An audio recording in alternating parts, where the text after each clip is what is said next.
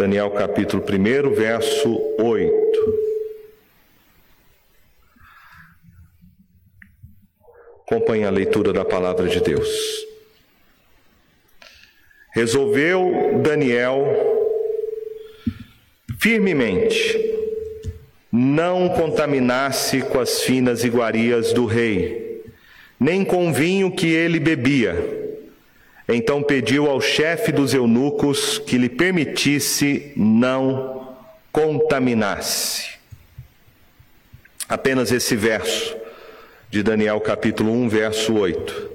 Daniel, meus irmãos, ele viveu grande parte da sua vida no que é conhecido como a teocracia de Israel.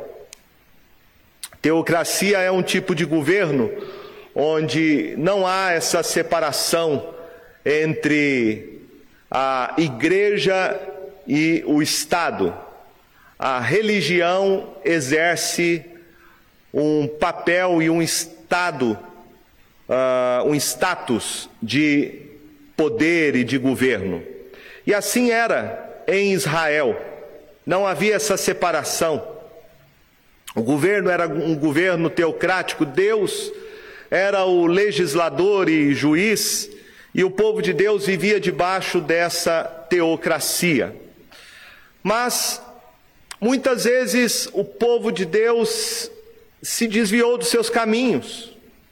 Eles não obedeceram à palavra do Senhor, quebraram a sua aliança. E a idolatria, este pecado tão grave, passou a ser cometido pelo povo por causa das outras nações e do seu próprio coração transviado.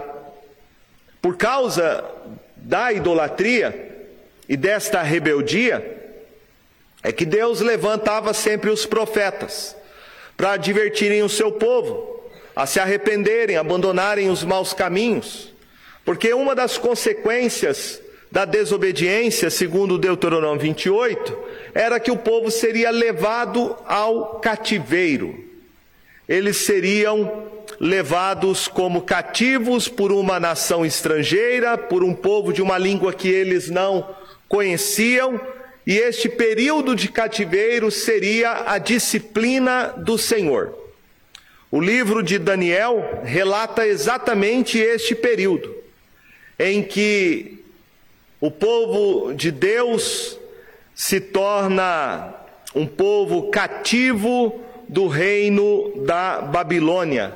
E eles são levados para viver neste cativeiro durante um período de 70 anos. O texto nos fala que Daniel e os seus três amigos passam então a viver numa sociedade anticristã, numa sociedade babilônica. Eles nos ensinam através do seu exemplo como ser fiel em meio à incredulidade e ao paganismo que estava ao redor deles. Este é o desafio que nós temos na vida cristã.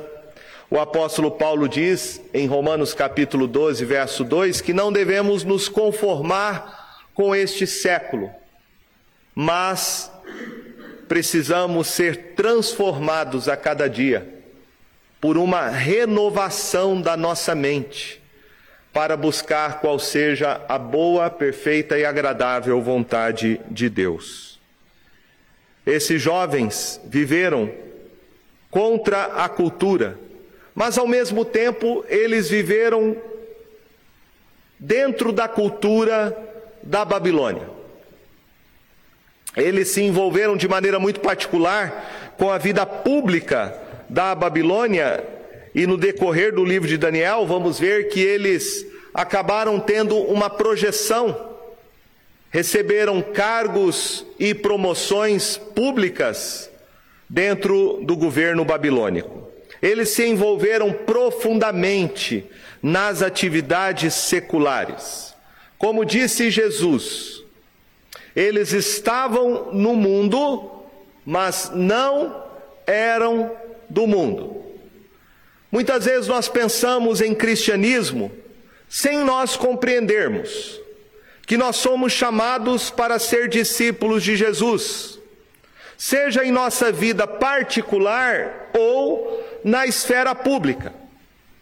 Não, não podemos fazer o que muitos fazem, que é uma separação, como se a nossa vida particular como discípulos de Cristo, ela não se refletisse nas atividades que nós estamos envolvidos no nosso dia a dia, seja no trabalho ou na vida acadêmica, seja na cultura, em qualquer área de atuação onde nós estamos. E normalmente nós vamos encontrar duas reações opostas.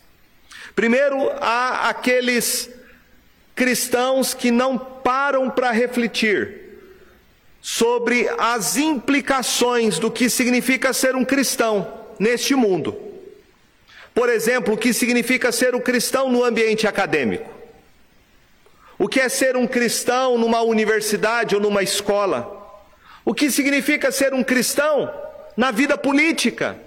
Ou um cristão que esteja envolvido com a produção artística, seja ela qual for? O contrário também acontece. Não somente cristãos não pensam em como eles podem ser relevantes culturalmente na sociedade e influenciar o meio onde eles estão, mas há outros que pensam que a melhor coisa que eles podem fazer é se isolarem completamente da cultura que está à sua volta.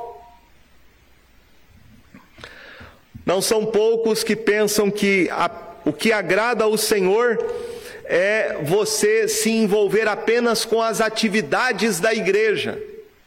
E esta é a razão de que muitos cristãos são extremamente ativistas, não faltam em nenhuma programação da igreja, não estou dizendo que seja ruim, isso é bom, mas nós não podemos achar que estar envolvido apenas com as atividades da igreja seja o nosso chamado. Então, essas duas situações, elas precisam ser ponderadas. Porque essas duas atitudes podem nos levar a dois perigos. Um dos perigos é o que nós chamamos de legalismo, e o outro é o perigo do liberalismo. Então, o primeiro é você acabar achando que a sua vida com Deus, ela é baseada em tradições, em regras, em mandamentos humanos, em usos e costumes. E não são poucas as igrejas que acabam é, criando esse tipo de sistema legalista, prendendo, escravizando e sufocando a vida espiritual de muitos crentes. Mas também não podemos achar que tudo nós podemos fazer que ser discípulo de Jesus significa viver uma espécie de libertinagem, como se nós não tivéssemos que renunciar certos prazeres e deleites para buscar agradar o Senhor no contexto onde Ele nos colocou. A Escritura nos ensina isso. Como nós podemos amar a Deus no mundo. E o livro de Daniel nos ajuda a pensar sobre essas coisas. Este livro, ele é dividido em duas partes. A primeira parte é uma parte histórica que você encontra do capítulo 1 ao capítulo 6, e a segunda parte é uma parte mais profética que tem um conteúdo apocalíptico. E essa segunda parte vai do capítulo 7 até o capítulo 12. Mas de maneira geral, o livro de Daniel, ele nos ensina sobre o poder soberano de Deus. E como que o poder soberano de Deus exerce o seu domínio sobre todos os impérios deste mundo. O livro de Daniel nos mostra o triunfo do reino messiânico que nos é prometido profeticamente se cumpre na pessoa e na obra de Jesus Cristo. Enfim, nós podemos aprender com a história de Daniel como devemos amar ao Senhor numa cultura anticristã. A história começa no capítulo 1 contando o início de como foi a captura e o cativeiro que Daniel e os seus amigos tiveram no reino babilônico. Nabucodonosor, rei da Babilônia, ele invade Jerusalém e leva tanto os tesouros que estavam no templo quanto, quanto jovens que se tornam escravos do seu reino. O capítulo 1, verso 1 diz: No ano terceiro do reinado de Jeoaquim, rei de Judá, veio Nabucodonosor, rei da Babilônia, a Jerusalém e a sitiou. O que aconteceu foi o cumprimento da profecia. Em Isaías capítulo 39, do verso de número 5 ao verso de número 7, nós temos a profecia de Isaías ao rei Ezequias, falando sobre este período de, de cativeiro. E a palavra de Deus diz assim, Isaías 39, do verso 5 ao verso 7.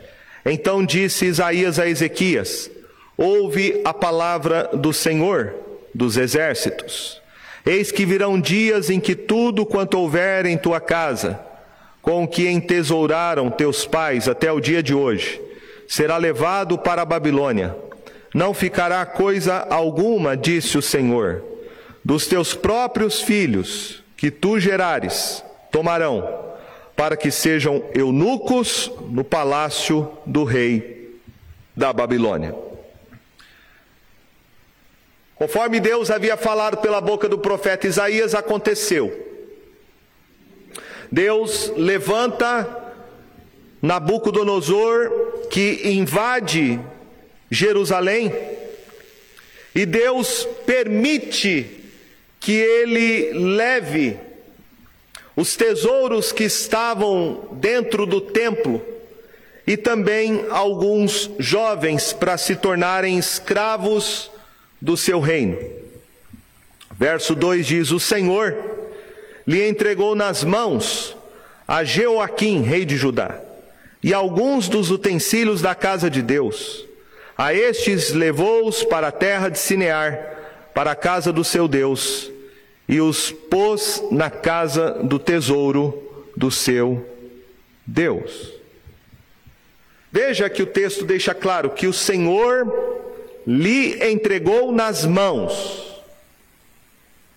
Deus, meus irmãos, levanta Nabucodonosor, este império que se tornou uma grande potência naquela época, para subjugar a nação de Israel.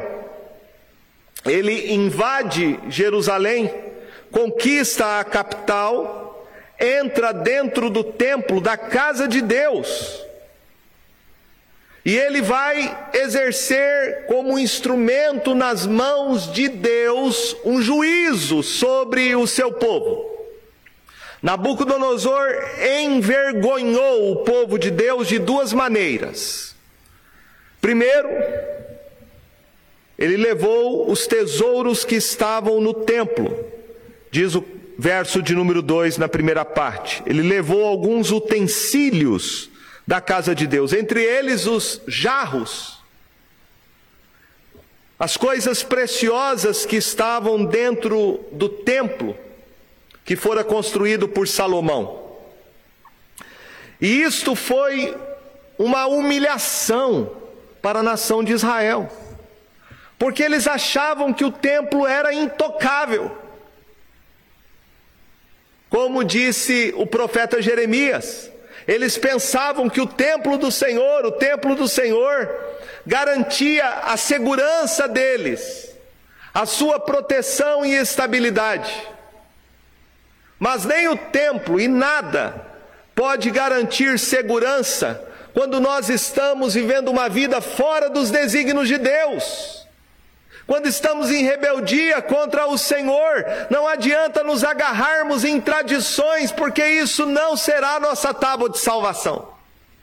O povo precisava se arrepender dos seus pecados de idolatria e se voltar para o Senhor, mas eles continuavam na sua hipocrisia, guardando mandamentos de homens, preceitos, tradições, calendários religiosos, faziam seus cultos hipócritas sem se converterem para o Senhor, então não adiantava nada aquela construção. Não adiantava nada aquela estrutura religiosa, nada disso garantia a eles qualquer salvação. Deus permite, permite que um rei pagão e idólatra, adorador de falsos deuses, invada a terra do seu povo, entre na casa consagrada ao Deus Altíssimo e leve, saqueie o templo e leve os tesouros que ali estavam. Mas não somente isso, Nabucodonosor também envergonha o povo de Deus como seu juízo, levando também os seus filhos, jovens, para serem escravos. Verso 3: Disse o rei a Aspenaz, chefe dos seus eunucos, que trouxesse alguns dos filhos de Israel tanto da linhagem real como dos nobres. Então, além de eh, subjugar o poder político e religioso, Nabucodonosor também leva uh, a juventude daquela nação. Os jovens são levados ao cativeiro. E esta era uma estratégia uma estratégia de exercer um domínio, de subjugar o seu inimigo. Né? Você subjuga uma nação quando você tira daquela nação as melhores mentes. Quando você consegue levar os jovens, deixando apenas os idosos, você vai enfraquecendo aquela nação e ela vai perdendo a sua identidade. Essa sempre foi a estratégia né, das grandes nações para exercer o poder e o domínio sobre as outras nações da terra e exercerem a sua hegemonia, o seu poder. Esses jovens então são levados a viverem num contexto anticristão. Eles são levados como troféus de conquista para se tornarem agora escravos no reino estranho, num reino babilônico. A Bíblia diz, meus irmãos, que nós somos estrangeiros neste mundo. Nós somos apenas peregrinos. Nós precisamos ter esta consciência que este mundo aqui é passageiro, que as coisas são transitórias. Não podemos nos apegar a este mundo porque estamos aqui como peregrinos e estrangeiros. E este é o maior desafio: é nós sermos testemunhas de Cristo Jesus em terra estranha. É nós sermos cristãos numa sociedade anticristã. É sermos luz no meio das trevas. Esta foi a oração de Jesus pela sua igreja. Ele, quando ora, e faz a sua oração sacerdotal em João capítulo 17, verso 15, Jesus orou dizendo: Pai, eu não peço que os tires do mundo, mas que os livre do mal. O Senhor Jesus ora por nós diante do Pai, não para que nós sejamos retirados da cultura que nós estamos mas sejamos guardados, guardados no meio de uma cultura que é uma cultura de trevas, de morte, de oposição ao reino de Deus.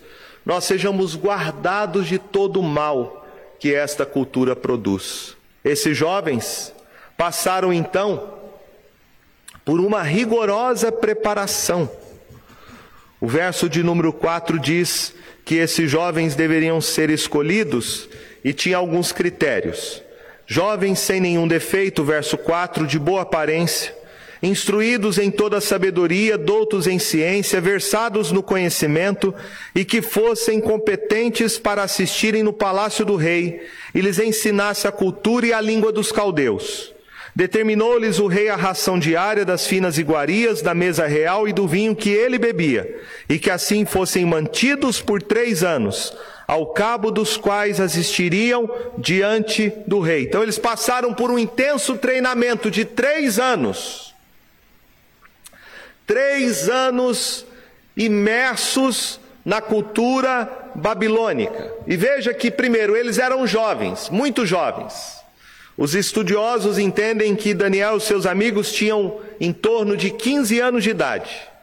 E por que tão jovens? Porque é mais fácil você moldar a cabeça de um adolescente. É mais fácil você mudar o seu pensamento. É mais fácil um adolescente ser influenciado. Por isso eles levaram os jovens com apenas 15 anos de idade. Mas eles tinham que preencher alguns pré-requisitos. Eles eram jovens dotados de habilidades técnicas e acadêmicas. Eram jovens que tinham conhecimento, versados, instruídos. Eram jovens então capazes que tinham certas habilidades. E esses jovens receberam uma bolsa integral, veja só uma bolsa integral para serem treinados na língua e na cultura dos caldeus. Esses jovens receberam uma bolsa para estudarem na Universidade Federal da Babilônia. E durante três anos eles foram treinados nesta universidade, para depois servirem no palácio do rei.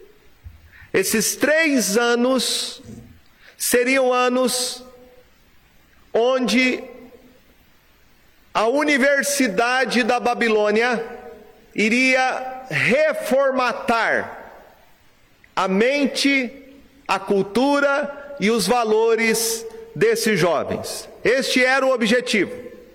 Fazer com que esses jovens sofressem uma profunda aculturação e deixassem a sua identidade para trás, se tornando então cidadãos babilônicos. Veja que a primeira providência foi mudar o nome deles. O texto diz, no verso 6 e verso 7: Entre eles se achavam dos filhos de Judá Daniel, Ananias, Misael e Azarias.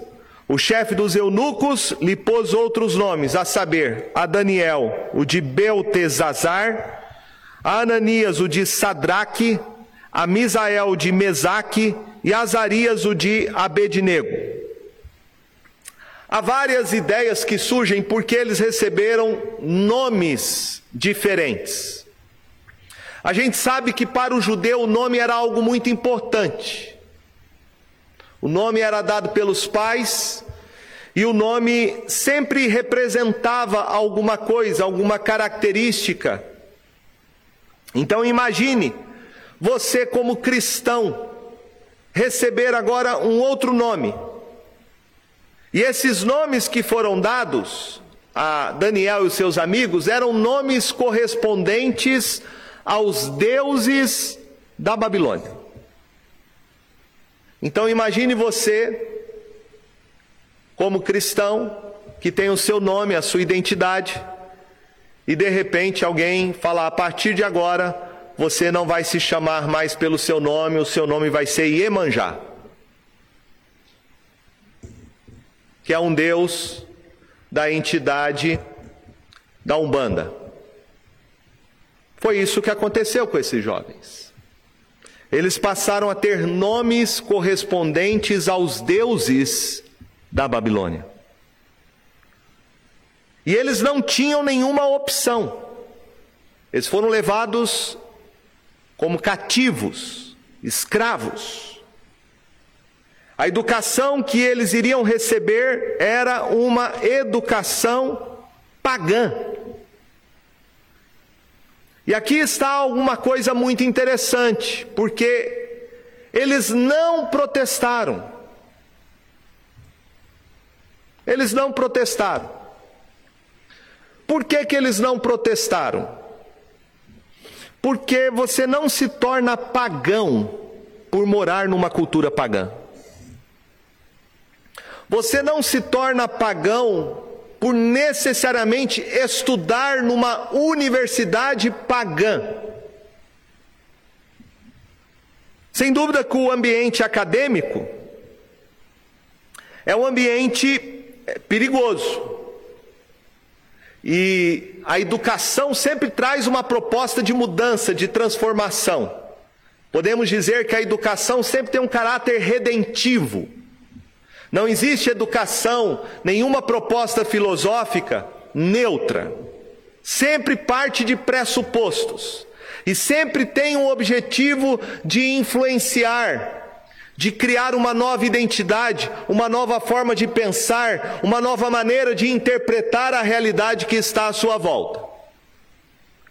Mas esses jovens, eles entendem que o lugar do pensamento que era a academia, era um lugar onde eles poderiam honrar a Deus, que é o Senhor de todo conhecimento. Às vezes os pais ficam preocupados quando os filhos vão para o colégio ou quando entram numa universidade. Achando que o filho, ao entrar numa universidade, ele vai perder a sua identidade, ele vai se desviar do evangelho. É verdade que isso acontece com alguns jovens. Muitos que entram numa universidade e são confrontados por ideias marxistas, ideias ateístas, naturalistas, não conseguem sobreviver, porque não foram treinados, não foram, é, não se tornaram realmente discípulos de Cristo, ao receberem um treinamento dos seus próprios pais e conjuntamente com a igreja. Não foram preparados para entrar neste ambiente. Mas esses jovens aqui, eles entram nesta cultura, entram na universidade babilônica e eles não se corrompem, eles não se desviam dos caminhos do Senhor porque realmente esses jovens eram jovens convertidos. Convertidos a Cristo Jesus. Nós vamos ter, meus irmãos, vários exemplos na Bíblia de crentes que foram treinados numa cultura secular e não se tornaram pagãos por causa disso. Moisés. Moisés foi educado na cultura egípcia. Temos Saulo, que foi instruído aos pés de Gamaliel. E o próprio Senhor Jesus, ele diz para nós, em Marcos capítulo 12, verso 30, que nós devemos amar a Deus. E devemos amar a Deus com todo o nosso entendimento. Ou seja, você deve amar a Deus com seu raciocínio. Parece isso um tanto estranho, né? Porque nós relacionamos o amor sempre com o coração. Ninguém diz para sua esposa ou para sua namorada: Eu amo você com a minha mente, eu amo você com o meu raciocínio. Mas amar a Deus significa também você exercer uma atividade intelectual. Amar a Deus significa amá-lo também com o seu raciocínio, com o seu pensamento. Jesus aqui não está eletizando o amar a Deus quando ele diz isso, mas ele está personalizando o amor a Deus, porque ele diz que devemos amar a Deus com todo o nosso entendimento. Ou seja, você deve amar a Deus conforme as suas habilidades. A nossa mente, a forma como nós interpretamos o mundo precisa ser orientado pelo nosso amor ao Senhor. O nosso amor ao Senhor.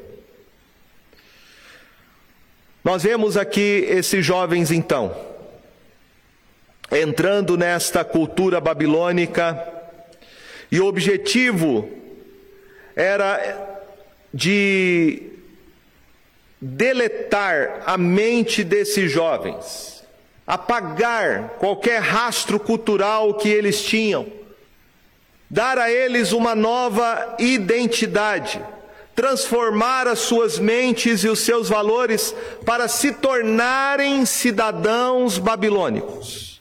Daniel e seus amigos então toleraram muitas coisas, toleraram a mudança dos seus nomes, toleraram o fato de terem que estudar na Universidade Babilônica, mas eles rejeitaram a dieta alimentar. Veja comigo, verso de número 8. Resolveu Daniel firmemente não contaminar-se com as finas iguarias do rei, nem com o vinho que ele bebia.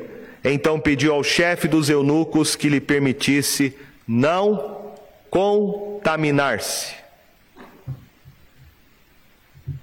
Comer a comida babilônica seria uma desobediência clara aos mandamentos de Deus. Os babilônicos, eles comiam a carne com sangue, não faziam distinção entre os animais puros e impuros, e principalmente Cada refeição era oferecido aos deuses babilônicos. A palavra que nós encontramos aqui, que é a palavra para contaminação, esta palavra refere-se à ideia de profanação contra Deus. Então não era apenas uma adaptação à comida babilônica. Era uma questão de consciência diante de Deus. Eles não poderiam pecar contra o Senhor. Nós aprendemos que nós podemos tolerar então certas coisas e certas impiedades em nossa cultura. E nós toleramos muitas coisas. Mas não podemos tolerar aquilo que compromete a nossa integridade. Não podemos tolerar aquilo que é claramente uma transgressão da palavra de Deus. E esta é a estratégia do Deus deste século, que é o diabo. A estratégia dele é transformar a sua mente para você pensar como o mundo pensa, para você achar que certos princípios e valores não são ah, coisas que ofendem a Deus, mas que podemos, em nome do amor e da tolerância, aceitar certas coisas. Nós precisamos, meus irmãos, tomar muito cuidado. Porque nós vemos que o cristianismo sofre, nos dias de hoje, sofre um processo de secularização. O que nós chamamos de mundanismo. Mundanismo não está em certas atividades, né? Mundanismo não é a gente fazer uma separação entre aquilo que é sagrado e secular. Pecado não está no fato de você é, ter diversões necessariamente, é, jogar futebol, ter lazer, assistir televisão, ir ao cinema e jantar com a sua esposa em algum restaurante. Essas coisas em si, elas não são pecaminosas. Porque tudo que Deus criou, a Bíblia diz, é bom. Mas pecado é algo que está relacionado com a direção, com a motivação que está por detrás daquilo que você faz. Pecado é você fazer as coisas para não glorificar a Deus. Mundanismo, então, mundanismo é a direção errada. Ser mundano significa você adotar certos modos, hábitos, padrões de pensamento, práticas e gostos que sejam contrários à vontade de Deus. Isto é mundanismo. Por exemplo, ouvir uma música secular cantada por uma pessoa que não é cristã não é algo mundano em si mesmo. Nós podemos ouvir até músicas religiosas, que a gente chama de música gospel, e a música gospel ser uma música mundana. E podemos dizer que há muitas músicas gospel hoje que são mundanas. Você olha para a igreja de Corinto, por exemplo, uma igreja mundana. Era uma igreja mundana. Porque aquilo que eles faziam não era para glorificar a Deus. Eles faziam as coisas para agradar a si mesmos, eles tinham ciúmes, invejas uns dos outros, eles brigavam entre si, o culto era uma competição, era uma exibição da vaidade humana, quem era mais espiritual do que o outro, era uma igreja mundana, uma igreja absolutamente secularizada. O que nós precisamos entender é que a nossa cultura precisa ser uma cultura que glorifica a Deus. Um cristão mundano é um cristão que age como um ateu. Ou seja, ele não faz as coisas consciente, que o que ele está fazendo é para um objetivo maior, um propósito mais sublime, que é glorificar a Deus. Daniel, então, seus amigos conseguiram discernir o que seria mundano na cultura babilônica. Eles não se isolaram daquela cultura, eles interagiram com a cultura babilônica, mas não comprometeram seu testemunho como servos do Senhor naquela cultura. O verso 8 diz que eles resolveram firmemente. Isso aqui revela um caráter íntegro.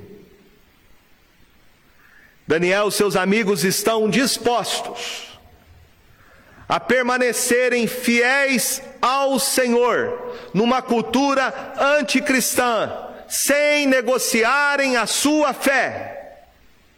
Eles sabem que amar a Deus significa amá-lo com todo o seu entendimento. E eles não vão abrir mão das suas convicções, custe o que custar. Veja então o que Daniel fez. Verso de número 8 diz que ele então pediu ao chefe dos eunucos. Primeiro, ele foi submisso às autoridades da Babilônia. E ele teve sabedoria, porque ele pediu. Ele explicou qual era a razão do seu pedido. Ele explicou quais eram as suas motivações. Ele não disse simplesmente: Olha, eu sou crente no Senhor, não posso fazer isso. A minha igreja não permite, meu pastor não vai gostar. Não! Eles souberam explicar a razão da sua fé. E Daniel então espera na providência de Deus. Verso de número 9 diz: Ora, Deus concedeu a Daniel misericórdia e compreensão da parte do chefe dos eunucos. Deus abriu as portas. Deus honra, meus irmãos, aqueles que são fiéis. Deus sempre vai honrar aqueles que não abrem mão da sua fé. Deus sempre vai honrar aqueles que não relativizam o seu compromisso com o Senhor Jesus Cristo. Nós vemos aqui dois tipos de providência de Deus que vieram sobre Daniel e seus amigos em razão da sua integridade espiritual. Primeiro, uma providência ordinária, depois, uma providência extraordinária. Veja comigo, verso 10.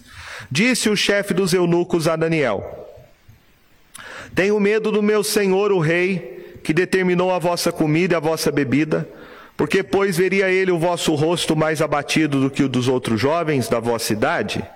Assim, pois, porieis em perigo a minha cabeça para com o rei. Então disse Daniel ao cozinheiro-chefe, a quem o chefe dos eunucos havia encarregado de cuidar de Daniel, Ananias, Misael e Azarias: Experimenta-te, peço-te, os teus servos dez dias, e que se nos deem legumes a comer e água a beber. Então se veja, diante de ti a nossa aparência, a dos jovens que comem das finas iguarias do rei.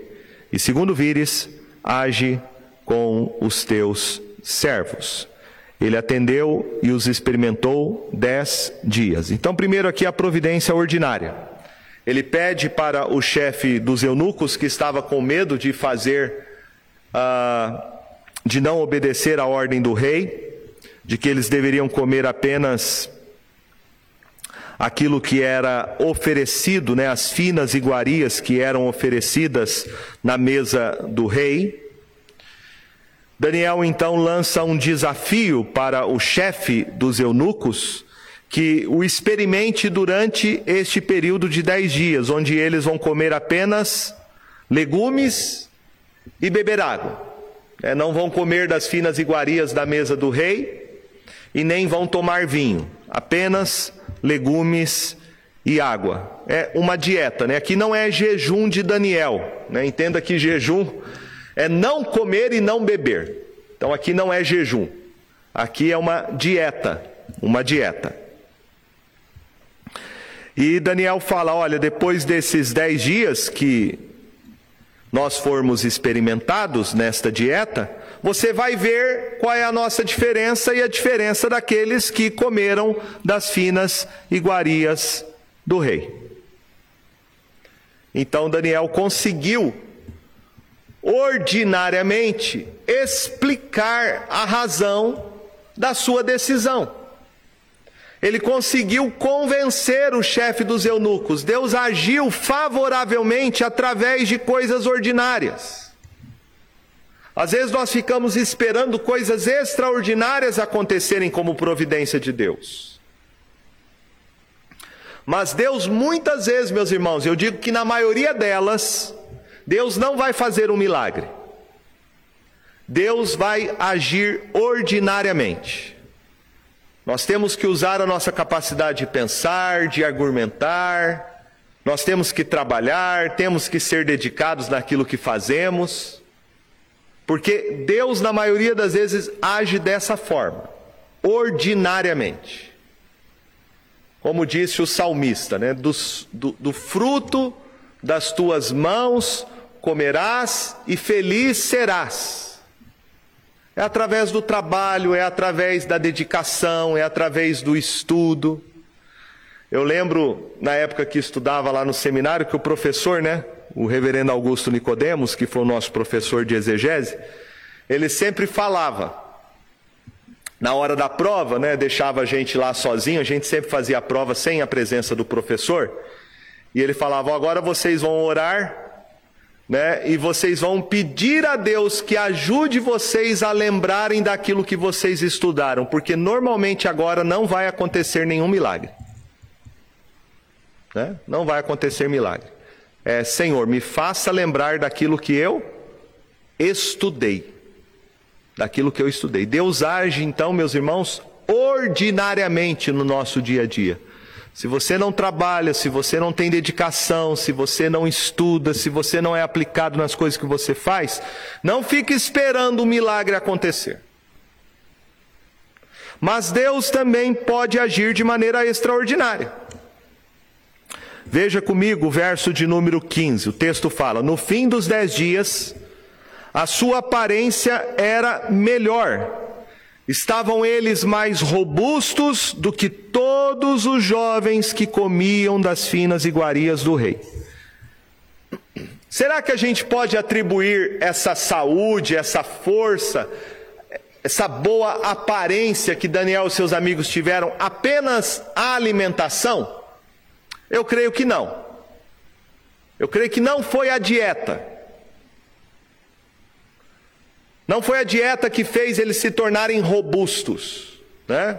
Apenas comendo legumes e tomando água. Seria uma boa dieta a gente fazer, uma desintoxicação. Mas não foi isso.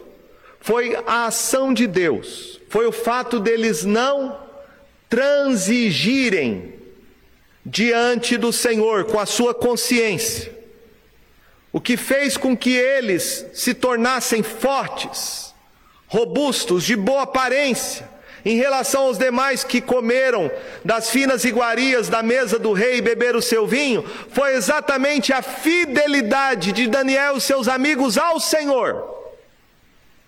E aqui vemos a ação de Deus. Deus honrando aqueles que resolvem não se contaminar. Não se contamine, não abra mão do seu compromisso com Jesus. Nesses dias agora de carnaval, né? Em que as pessoas estão aí busca de alegria, bebendo, se entregando às paixões do seu coração. Não abra mão da sua fidelidade ao Senhor Jesus em razão da festa, em razão de uma alegria passageira, em razão das diversões, das bebidas, porque isso pode lhe custar muito caro depois. Não abra mão. Não se contamine com as finas iguarias deste mundo. Não se contamine. Deus honra, meus irmãos, aqueles que não se contaminam. Quando eu falo que Deus honra, não significa que tudo vai dar certo na tua vida. Não, não pense em termos de troca, de barganha com Deus. Porque você pode ser muito bem fiel a Deus e continuar tendo as dificuldades que você tem no seu dia a dia. Não é porque você vai ser fiel a Deus que tudo vai dar certo, você vai ganhar dinheiro, você vai ter sucesso. Não. Deus pode fazer isso com algumas pessoas, mas não que isso vai acontecer com todo mundo. Isso não é uma regra. Mas algo Deus vai fazer. E o que Deus faz? Deus sempre honra o testemunho daqueles que são fiéis a Cristo Jesus. Quando um crente testemunha do Senhor Jesus Cristo, não se contaminando com as finas iguarias deste mundo, o seu testemunho sempre valerá a pena, porque Deus é galardoador daqueles que o buscam. Quando você renuncia aos prazeres deste mundo, às finas iguarias que o diabo te oferece, por causa do seu amor a Cristo Jesus, quando você abre mão dos deleites passageiros desta festa mundana e você se apega às promessas de Cristo Jesus, sabendo que há uma glória eterna, incomparável, que um dia há de ser revelada, Deus honrará a sua fidelidade. A história, meus irmãos, então, de Daniel, não é apenas uma história sobre Daniel. A história de Daniel é a história do Evangelho é a história do Senhor Jesus Cristo. Quando olhamos para Daniel, vemos que esses jovens eram jovens que não tinham nenhum defeito. Mas isso não significa que Daniel e seus amigos não tinham pecado. O único que não tem nenhum defeito, o único que não tem nenhum pecado, nenhuma mancha, é o Senhor Jesus Cristo. No verso 4 diz que eles não tinham nenhum defeito, e a palavra nenhum defeito significa nenhuma mancha. Essa palavra era usada sempre com referência ao sacrifício que era oferecido ao Senhor. O único que viveu uma vida perfeita é Jesus Cristo. Mas, mesmo sendo perfeito, Jesus Cristo não foi poupado. Jesus Cristo morreu na cruz em nosso lugar e recebeu a ira de Deus para que nós fôssemos livres de toda a condenação que um dia virá sobre este mundo que é inimigo de Deus. Jesus, meus irmãos, é a nossa oferta incontaminada, que foi oferecida no altar de Deus e através de Cristo Jesus nós somos aceitos e os nossos pecados são purificados de toda a nossa iniquidade. Nós somos poupados e livres do mal por causa de Jesus Cristo, que triunfou sobre o mal na cruz do Calvário e esmagou a cabeça de Satanás com a sua morte e ressurreição. Jesus Cristo é o único que realmente foi fiel ao Pai em todas as coisas. E é por causa de Jesus Cristo, do seu Espírito Santo que habita em nós, que podemos ser testemunha dele neste mundo e perseverarmos sendo guardados até o dia que seremos apresentados a ele na sua glória. O Senhor Jesus Cristo, ele nos salva e ele nos envia ao mundo, assim como Daniel e seus amigos se destacaram na cultura babilônica e foram influentes nesta cultura. O verso 17 diz: Ora, a estes quatro jovens Deus deu conhecimento e inteligência em toda cultura e sabedoria, mas a Daniel deu inteligência de todas as visões e sonhos. Veja que Deus deu a eles capacidade Deus deu a eles é, um certo conhecimento e inteligência na cultura e, e, e na, na sabedoria, né? nas coisas do dia a dia. Mas veja que a Daniel, diferente dos seus amigos, Deus deu uma capacidade, uma inteligência para interpretar todas as visões e sonhos. Então sabemos que a partir daqui Daniel se torna um profeta. O profeta era aquele que tinha a capacidade de interpretar sonhos e visões. Somente o profeta tinha esta capacidade de ser a boca de Deus para interpretar o significado desses mistérios. Eles se tornaram então secretários particulares do rei. Verso 18 em diante. Vencido o tempo determinado pelo rei para que os trouxesse, o chefe dos eunucos os trouxe à presença de Nabucodonosor. Então o rei falou com eles, e entre todos não foram achados outros como Daniel, Ananias, Misael e Azarias. Por isso, passaram a assistir diante do rei.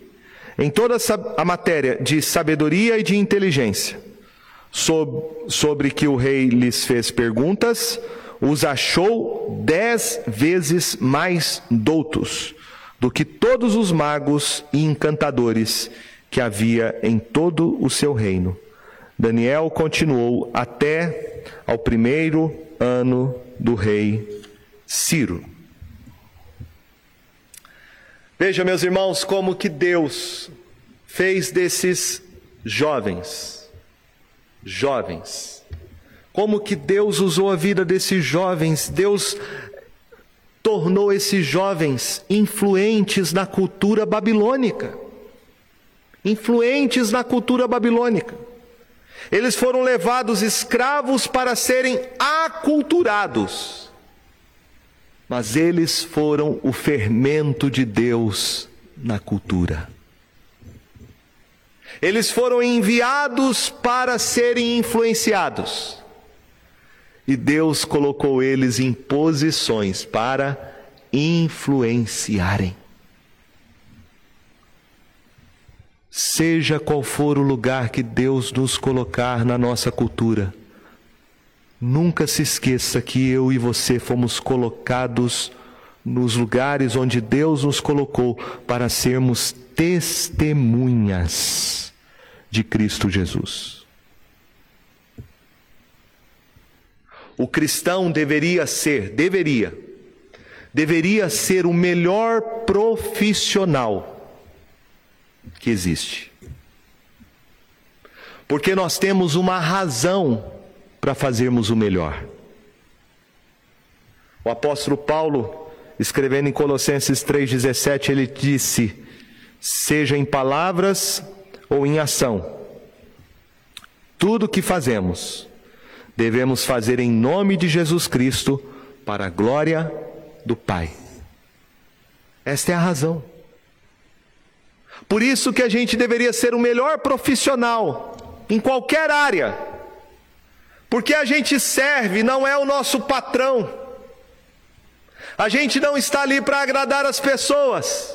A gente serve ao Senhor Jesus Cristo, que nos colocou no lugar onde nós estamos no emprego que estamos, na profissão que Ele nos colocou, para sermos instrumentos nas mãos dEle, para influenciarmos a cultura que está à nossa volta. Esses jovens fizeram diferença, ele e os seus amigos, Daniel e seus amigos, tiveram esta posição e influência durante os 70 anos de cativeiro. Eles fizeram a diferença e marcaram aquela geração. Por quê? Porque eles amaram ao Senhor. Amaram ao Senhor de todo o seu coração. Amaram ao Senhor com todo o seu entendimento. Que nós possamos nessa noite pedir isso ao Senhor. Que Ele nos use. No lugar onde nós estamos, o lugar que Ele nos colocou mas que Ele nos use para a glória, para a glória de Cristo Jesus, como testemunhas dele, para que as pessoas o conheçam como único Deus e Salvador. Amém?